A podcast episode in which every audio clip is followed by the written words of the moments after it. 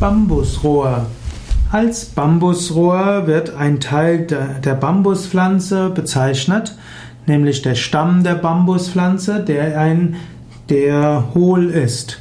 Bambusrohre werden zum Beispiel verwendet für die in Indien beliebte Flöte, die als Venu bezeichnet wird oder auch als Bansuri.